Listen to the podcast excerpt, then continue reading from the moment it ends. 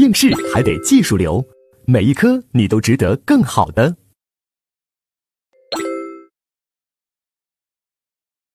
好，那接下来我们就看第二节妨害司法犯罪。啊，这一节也是相对来说是这一讲比较重要的。啊，那我们看第一个罪名伪证罪。伪证罪还不是这一节最重要的，只是说它在法条顺序上排在第一位。伪证罪要主抓第一个点，就是发生在刑事诉讼领域，也就是民事诉讼、行政诉讼那就不算了。啊，第二个行为主体是什么呢？就是证人、鉴定人这些人，主要都是什么？就是提供言辞证据的那些人啊，就是伪证罪，把这个掌握好就可以了。好，第二个妨害作证罪，这个罪比伪证罪还要重要一些。这个罪首先第一点要注意，就是大家翻过来二百九十页，就这个罪的发生领域是包括三大诉讼领域，就不限于刑事诉讼领域了。那接下来要注意，它妨害的手段，它必须是暴力、胁迫或者什么贿买的方式，啊，必须是这种方式，啊，你比如说我们考试在这一块就考过类似的案件，啊，一说你就明白了，比如说。狗蛋想去作证，小芳害怕狗蛋去作证，小芳就色诱狗蛋，在狗蛋前往法院的路上，啊，色诱狗蛋，啊，把狗蛋还给骗骗到宾馆开房去了，狗蛋呢就把这个作证这个事儿就忘到九霄云外了，啊，那这时候问小芳使用这种手段构不构成妨害作证罪呢？啊，不构成。因为它不是暴力手段，不是贿买手段，不是胁迫手段，是色诱的手段，明白吧？这就不构成。好，这是妨害的手段。接下来是妨害的事项。妨害的事项有两个，一个是阻止证人作证，一个是指使啊他人作伪证啊。这个呢考过一次，我们还得总结一下。那这里面我给大家画这个图表，我们看二百九十页，我们一起就看书上的图表，我们一起把它过一下。第一个，阻止证人作证。那这里面我说这个模型是什么呢？比如说甲乙共同杀了人，然后丙是目击证人，丁是杀人犯甲的父亲。好，这是前条。接下来第一种情况，甲阻止目击证人丙去作证，啊，丙经丙呢就没去作证。那我们说甲不构成妨害作证罪，因为不具有期待可能性，明白吧？啊，那这丙没去作证，丙也不构成犯罪。好，那这个甲的父亲丁，他阻止人家目击证人丙去作证，那丁是要构成什么妨害作证罪的啊？把这个呢要想清楚。好，第三种情形啊，第三种又分为两个：一，如果这个同案犯乙要去自首，因为甲乙一起杀的人，乙要去自首，我们知道乙要去自首，要成立自首的话，他就得把同案犯甲得。如实的供出来是吧？那现在甲呢就阻止乙去供述啊，阻止乙去自首。那这时候甲还是不构成妨害作证罪，因为不具有什么期待可能性啊。当然，如果甲指使同伙乙做虚假供述，那这时候其实甲乙就是什么在串供了。那这时候甲还是不构成妨害作证罪啊，因为还是不具有什么期待可能性。好，第四种情形。甲要去自首，要供述，如实供述同案犯乙，哎，同案犯甲，啊，乙要去自首，要供述同案犯甲。那这时候，甲的父亲丁，他去阻止乙去自首，阻止乙去供述，那丁是要构成什么妨害作证罪的？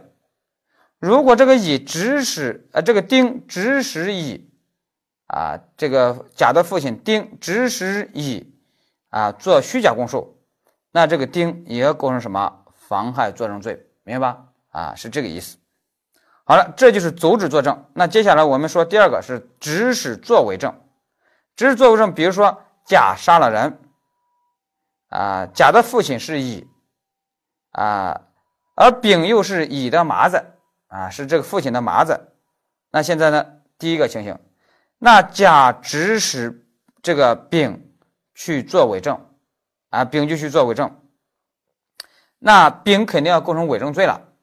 那这时候甲构不构成妨害作证罪呢？不构成，因为不具有期待可能性。好，当然也不构成伪证罪的教唆犯，因为都不具有期待可能性。好，第二个，这个甲的父亲乙，他指使那个马仔丙去做伪证，那这丙做伪证的话，构成伪证罪。那这个乙呢？甲的父亲这个乙构成什么呢？乙就构成妨害作证罪。那这时候给乙就不再定伪证罪的教唆犯了。啊，他就要定什么妨害作证罪，明白吧？啊，就是这个意思。好，这就是我们说的这个 妨害作证罪。我们通过这个图表啊，把它给整理了一下。好了，这个图表你掌握了以后呀，其实这个罪的一个姊妹情形啊，一个姊妹罪你也就掌握了。啊，这个罪叫妨害作证罪，其实还有一个什么叫辩护人妨害作证罪啊，指的就是律师妨害作证。那我们知道，这个辩护人妨害作证罪，啊，就是所谓的悬在律师头上的达摩克里斯之剑，啊，因为这个罪啊，律师总怕被滥用，所以现在做刑事辩护的律师呀，啊，就是越来越少，因为职业风险太大。但是我总觉得啊，那这种事情总得这个这种事情总得有人做呀，否则的话，那刑事诉讼中的那种被告人、犯罪嫌疑人。那你说他的合法权益啊，也得有人去帮他维护呀，是不是？啊，我参加了一个朋友聚会，看到一个场面，那个客人甲问客人乙啊，你以后想从事啥工作？客人乙说啊，我以后想当律师。结果这个甲说啊，你竟然想当律师？哎呀，你如果当律师，我以后都不相信法律了。你们学法的人呀。啊，越学法越没人性啊！我觉得你们这律师都是送棍啊，学法的人都那样。哎呀，这个说话这么冲啊，双方呢差点都打起来了。所以呢，我自己也比较纳闷也不知道从什么时候啊，这个没学法的人比我们学法的人呀，好像更有道德的优越感啊，好像我们这个学法的人好像都有这个道德的原罪，都成了过街老鼠了。啊，搞得我们法律从业者啊，现在呢都没有什么尊严，啊，更没有什么啊尊崇感了啊。我觉得这个行业法律从业者里面的确有害群之马，但是我觉得大多数的法律从业者那还是有正义感的。至少我看到我身边的啊法律从业者，我觉得还是有正义感的啊。所以我觉得我们还是要共同去维护这个法律职业的共同体，共同促进法律职业共同体的。发展啊，我们不能吃这碗饭还砸这碗锅啊！所以呢，我还是觉得我们许多律师呀，啊，有志于从事刑事辩护的，那还是要给他点赞的啊！所以呢，这个维护当事人的合法权益啊，但正确的维护当事人的合法权益，这就是啊律师的他的应有之义嘛啊！所以呢，我就觉得这个法律职业它是个共同体，需要我们一起来维护。好了，这是我们说的这个妨害作证罪。那接下来第三个罪是帮助毁灭、伪造证据罪。大家给我想一想，这个罪和妨害作证罪它有什么区别？其实主要区别就在于他们的保护对象不一样。这个伪证罪、妨害作证罪，它保护的主要是言辞证据，而帮助毁灭、伪造证据罪这个证据。主要指的是实物证据，明白吧？主要指的是实物证据。那帮助毁灭、伪造证据罪，其实比妨害作证罪考的还更多。那这里面呢，啊，我们说的这证据主要是实物证据。那接下来我们说动词，动词要注意，这个伪造包括了变造，是个扩大解释，这是第一个点。然后第二个点，这个毁灭包括了隐藏证据，啊，也就是说。我们国家当时立法的时候，把这个帮助隐藏证据给漏掉了，啊，德国、日本都有。那我们怎么办呢？那你如果帮犯罪人把他给证据给藏起来，难道还不定罪了？啊，我们觉得你帮犯罪人把证据藏起来和帮犯罪犯罪人把证据给毁掉，效果是一样的，都是让人家侦查机关找不到这个证据嘛，是吧？所以呢，那这时候怎么办呢？那就得把这个毁灭要扩大解释为包括了什么隐藏证据，明白吧？这一点要找注意。好，接下来最后一个动词就是帮助。这个帮助也要扩大解释。那大家翻到二百九十一页啊，你看这个图表中间这个图表就经常考啊，我们一起来把它总结一下。比如说这个甲杀了人，然后乙呢是帮助者啊，那你比如说甲把人杀了以后，给乙说啊，你能不能呃帮我碎个尸啊？因为你是屠夫，你刀法还是可以的。乙说好，没问题，咔咔咔在那碎尸。我们说乙就属于帮助毁灭证据罪，但是乙这个帮助啊，其实他是个实行者，他在亲自实行碎尸，明白吧？好了，那我问第二个，那甲如果杀了人以后，给乙说，哎呀，你是屠夫，你能不能帮我碎个尸？乙说，我不能帮你碎尸，啊，这活我不干，爱干你干，啊，你别我拉，别拉我下水。甲说，那行吧，那能不能借你那把杀猪刀用一下？你那把刀是很锋利的啊，屠龙刀、宝刀，啊，乙说行，这个刀如果都不借啊，这个兄弟情面上过不去啊。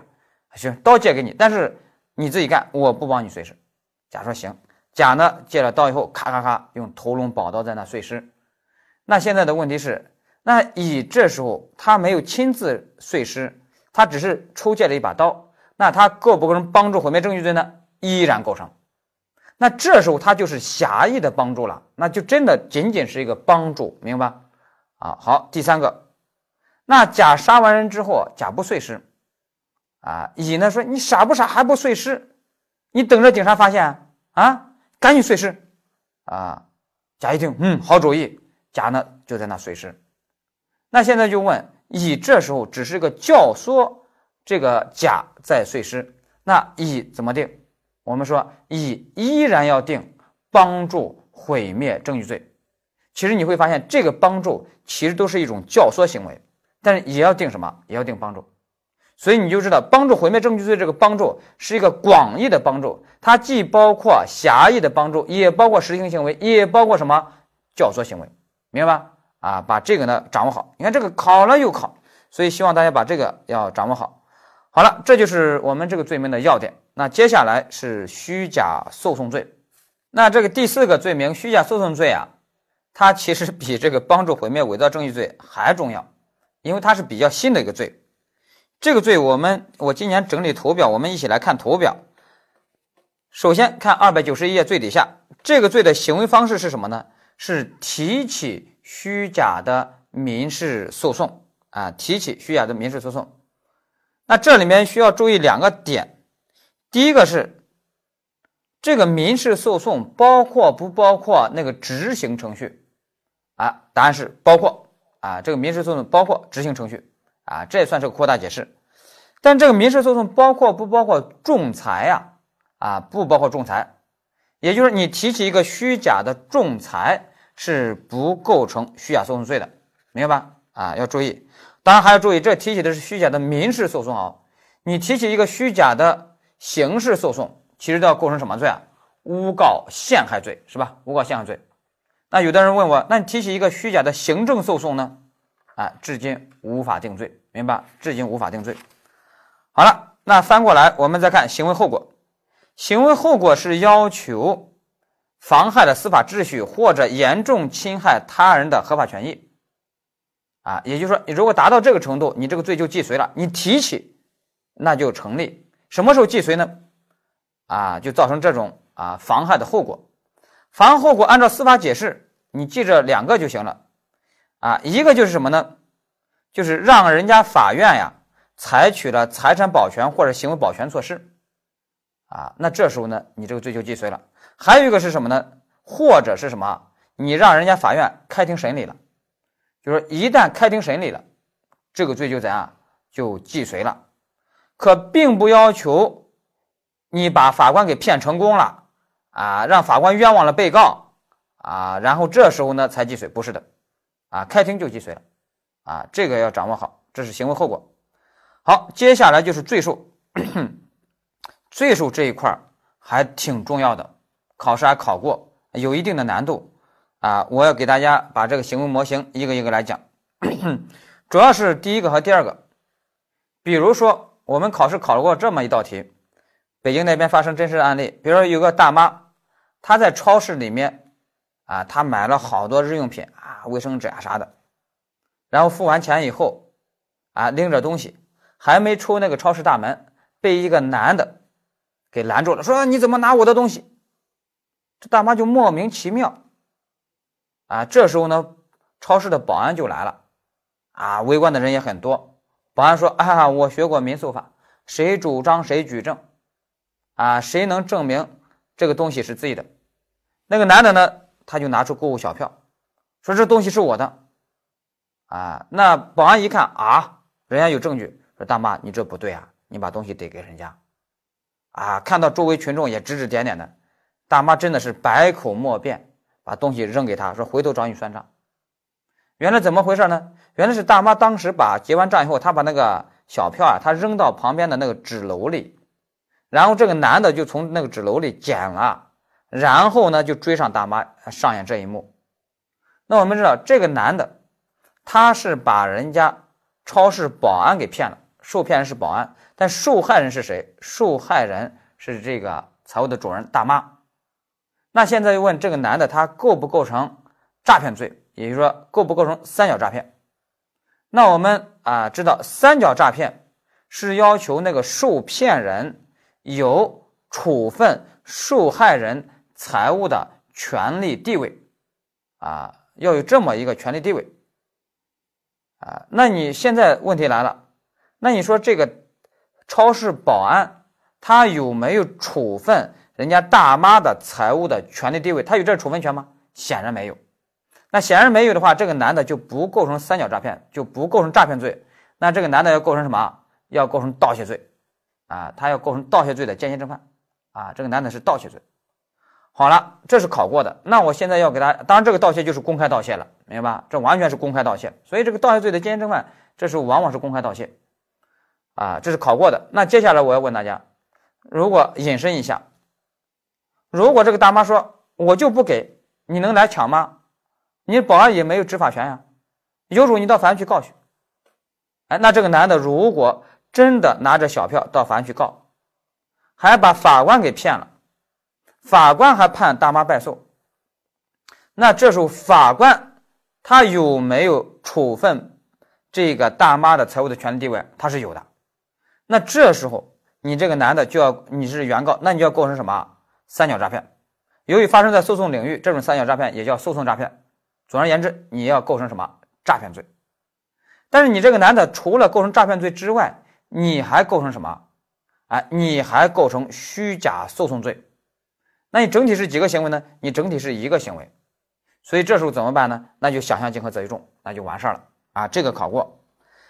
那接下来第三个模型啊，这里面就跟俄罗斯套娃了。第三个模型最复杂的，但是考试也考过。第三个模型是什么呢？比如说这个男的要到法院去告的时候，啊，他听说这个法官。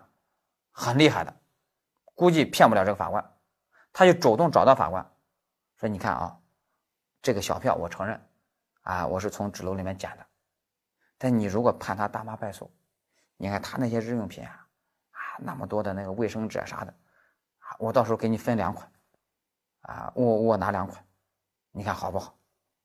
啊，法官说：“啊，好主意啊，当然我这是开玩笑的啊，举例的啊，然后呢，就这么办。”法官呢也就这么办了，判大妈败诉，还给执行了。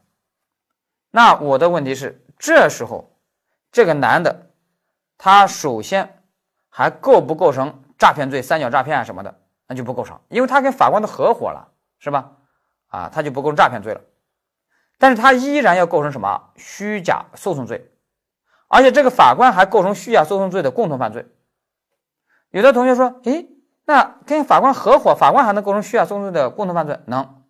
虚假诉讼罪它包括两种情形，一种情形是你骗法官，一种情形是你和法官合伙骗人家法院，浪费司法资源，明白吧？所以呢，两个人构成虚假诉讼的共同犯罪。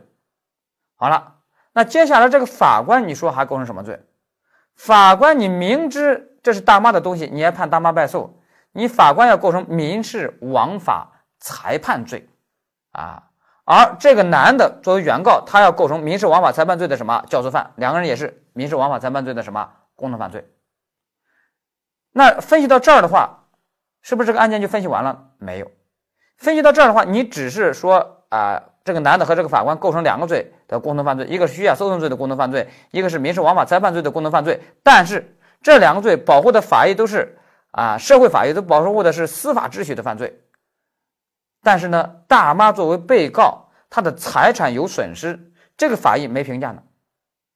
由于你现在又没法用诈骗罪评价，那现在总得评价，总得找一个财产犯罪啊，给他们得定啊。哎，那我们找什么罪呢？盗窃罪，就是这个男的和这个法官，其实是用平和的手段把人家大妈的财产给转移占有了，那就盗窃罪。盗窃罪其实是财产犯罪。最基础、最基础的一个罪，它其实要求的条件不高，只要求平和手段转移占有就构成。所以呢，他们还构成盗窃罪的共同犯罪。那他们两个人一共构成三个罪的共同犯罪，但整体是几个行为呢？啊，整体是一个行为。所以怎么办呢？啊，就是想象竞合，择一重罪论处，明白吧？好，这就是我们需要诉讼罪就要这么去分析。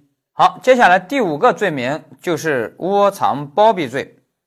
那我们要先看什么叫窝藏行为，窝藏行为就要记一句话，就是帮助犯罪人逃匿的行为，啊，帮助他逃匿的行为，而这个帮助也是一个广义的帮助啊，就跟我们刚才说的帮助毁灭证据罪那个帮助一样，是广义的帮助，也是既包括实行行为，也包括狭义的帮助行为，也包括教唆行为。举个例子你就明白了，那你比如说。狗剩调戏小芳，狗蛋一怒之下就把狗剩给杀了。狗蛋把狗剩杀了以后，他要逃，就来到小芳家，小芳就把这个狗蛋啊就收留了，藏起来了。那我们说小芳肯定构成窝藏罪，那你把它藏在家里，你其实就是窝藏罪啊！你你这种帮助他啊逃匿，其实就是一个什么实行行为。那如果小芳说：“哎呀，狗蛋实在对不起。”警察会找到我这儿的，你不能在这儿待了，你还是去你前女友那个二丫家吧。狗蛋说：“那我没有路费啊，啊，路费盘缠我给你，看这么多钱，你赶紧去吧。”啊，那狗蛋那就去。那给路费这个行为是什么呢？这就是狭义的帮助逃匿了，啊，狭义的帮，那也属于什么窝藏，啊，也是帮助逃匿，也是窝藏。啊，那这是狭义的帮，那还有没有教唆行为呢？有，比如狗蛋说：“小芳，我还是想去自首。”小芳说：“傻不傻？什么自首？赶紧去，去你前女友二丫家去，别自首了啊！听我的。”啊，狗蛋说：“行行行，我听你的。”然后就去了。那小芳这时候其实只是个教唆逃匿，是吧？但是我们说这种行为也要定啊。窝藏罪，因为你还是属于广义的帮助逃匿，明白吧？所以这个帮助逃匿，这个帮助也是一个广义的去理解啊。所以呢，你就一定要把窝藏罪可不要理解成狭义的说哦，我只要把呃犯罪分子藏在家里才叫窝藏，不是的，它是一个很广义的啊，把这个要掌握好。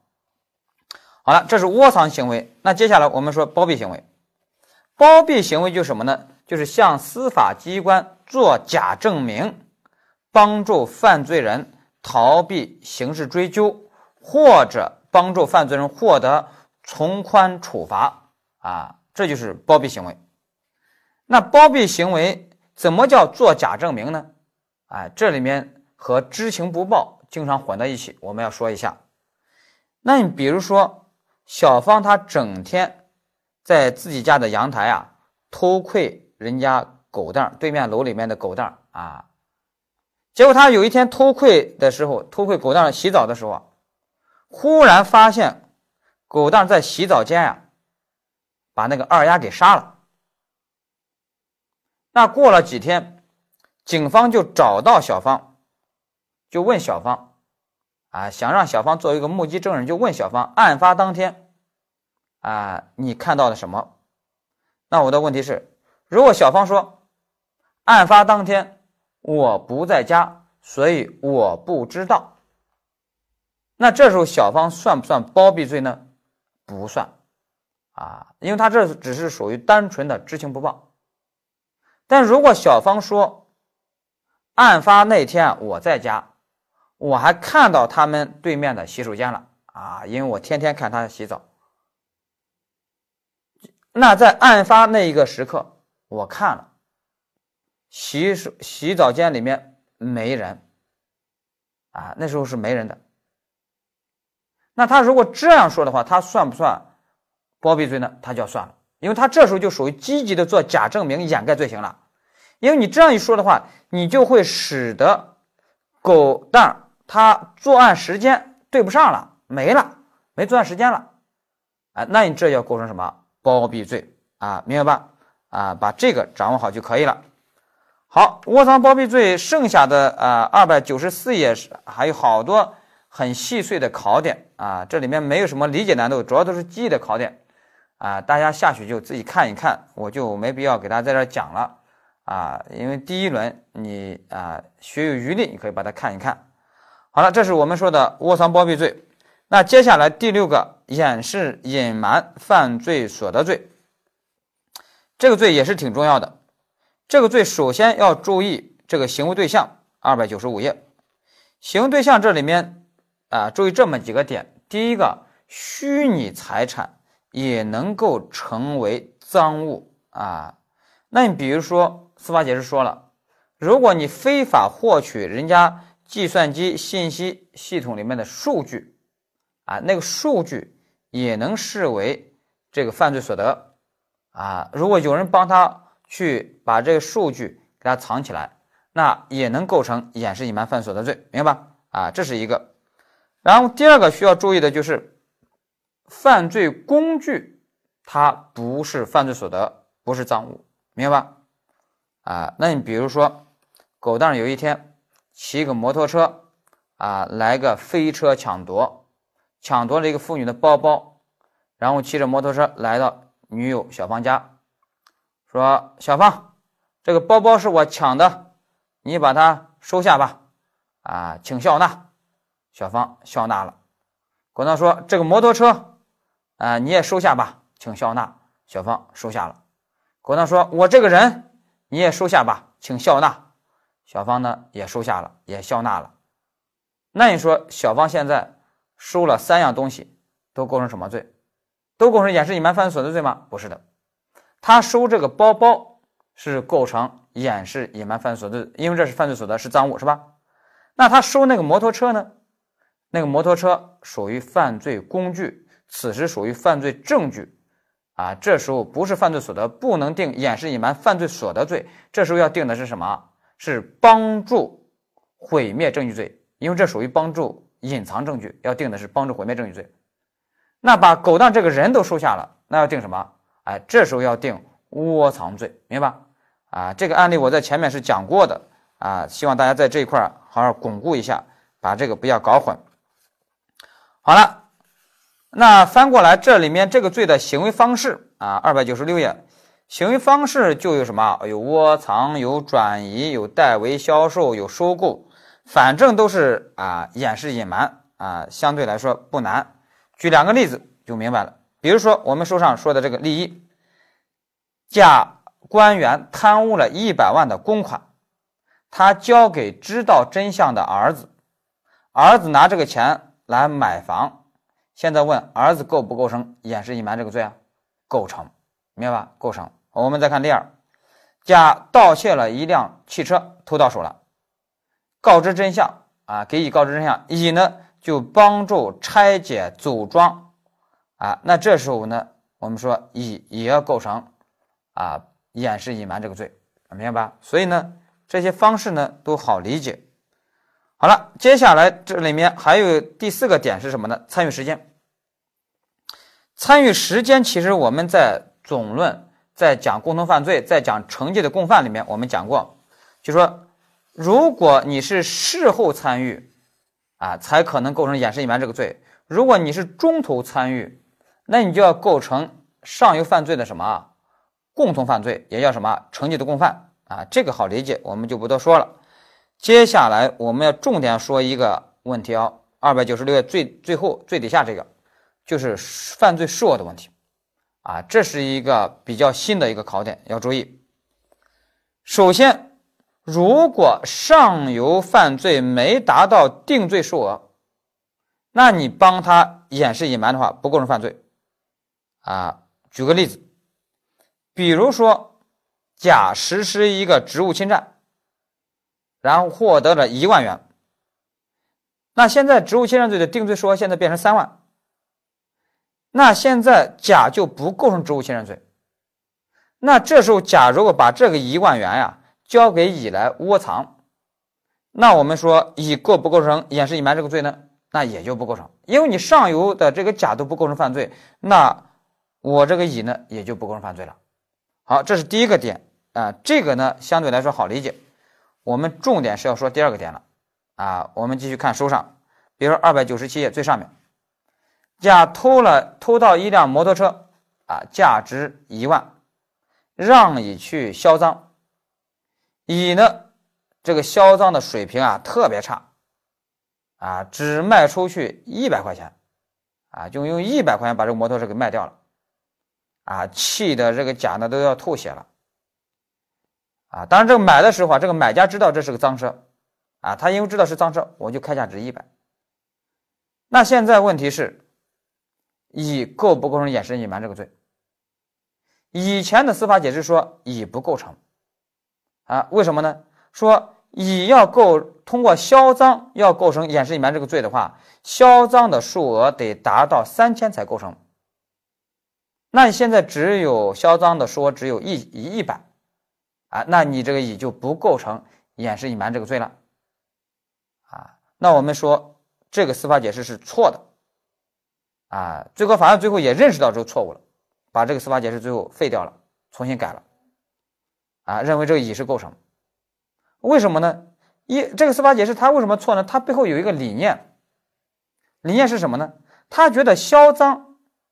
啊，掩饰隐瞒犯罪所得的上游犯罪是盗窃罪，是财产犯罪。那财产犯罪定罪一般都有个定罪数额呀。那么这个销赃、这个掩饰隐瞒犯罪所得罪的定罪也应当有个数额吧？也弄个数额吧，数额较大吧？比如说三千。啊，那现在你销赃没达到三千，那你就不构成这个罪。但这个理解是错的，错在哪呢？就虽然掩饰隐瞒这个罪的上游犯罪大多数是财产犯罪，财产犯罪要求数额较大啊，但是掩饰隐瞒这个罪。它本质上不是个财产犯罪，它的保护法益不是在保护财产，它的保护法益是保护什么？保护司法机关的追赃活动，保护的是一种司法秩序啊。那你想一想，你这个乙如果卖销赃的时候，你卖出去一百块钱，和你把这个摩托车卖出去了，卖出了卖了一个三三千块钱，但是你呢，都是把这个赃物给卖出去了。那你把赃物都卖出去了，那你在侵犯、在妨害司法机关追赃的活动上，程度有区别吗？你想想，程度有区别吗？没区别，是吧？所以这时候就不应当用数额来衡量。哎，最后呢，司法解释理解到这一点，所以呢，把以前的司法解释废掉了，啊，把那个规定废掉。那把那个规定废掉了，数额那个规定废掉了，那按照今天新的司法解释，那这乙销赃，哪怕是卖了一百块钱。也是要构成什么掩饰隐瞒犯罪所得罪的，明白吧？啊，把这一点呢要掌握好。好了，这就是我们啊掩饰隐瞒这个罪里面，我们认为在二三年最重要的一个考点，把它要掌握好。好了，接下来第七个罪名就是脱逃罪。脱逃罪掌握两个点，第一个，这个罪的行为主体要注意是依法被关押的罪犯、犯罪嫌疑人、被告人。首先，第一个必须必须依法被关押。第二个是什么？就是未决犯或已决犯。所以，被采取行政拘留、治安拘留的人，他跑了，构不成咱们这个脱逃罪呢？不构成，明白吧？啊，所以呢，把这个呢，呃，点要掌握好。第二个呢，就是他的这个既遂啊，是要求摆脱监管人员的实力控制。也就是说，你如果刚翻过墙。就被人抓了，啊，那这时候呢还不算脱逃罪的既遂，你得摆脱他们的控制，啊，说到这儿呢，我问一个案例，他看怎么办？实务中真实的案例，就是有一个省的女子监狱，有个牢房里面关了好几个囚犯，有一个死缓犯，还有一个诈骗罪判三年的。这个死缓犯撺掇这个诈骗罪这个女的说啊，咱们一起越狱。这个诈骗犯他说啊，越狱，我这个基本上没有成功的，所以我不干。这个死缓犯说，保证成功。说为什么？你忘了我是死缓犯呀，我如果不成功，后果是什么？不成功变成人啊！我如果不成功，我就领盒饭了，所以保证成功。哎，这个诈骗犯一听，哎，有道理，那咱们干吧。那怎么越狱呢？哎，翻墙呗！啊，就这最原始的方法，也没啥技术含量。你翻墙那有电网的啊？什么电网？你看你就没来过监狱，那没经验。那个电网它有时候不通电，这这这这监狱啊也有节能减排的任务呢。哦，是这样，好，那两个人呢，后来就给那个墙角悄悄的堆那个蜂窝煤球，堆到一定高度以后，觉得可以了。有一天晚上，你帮我，我帮你，还真就给翻过去了。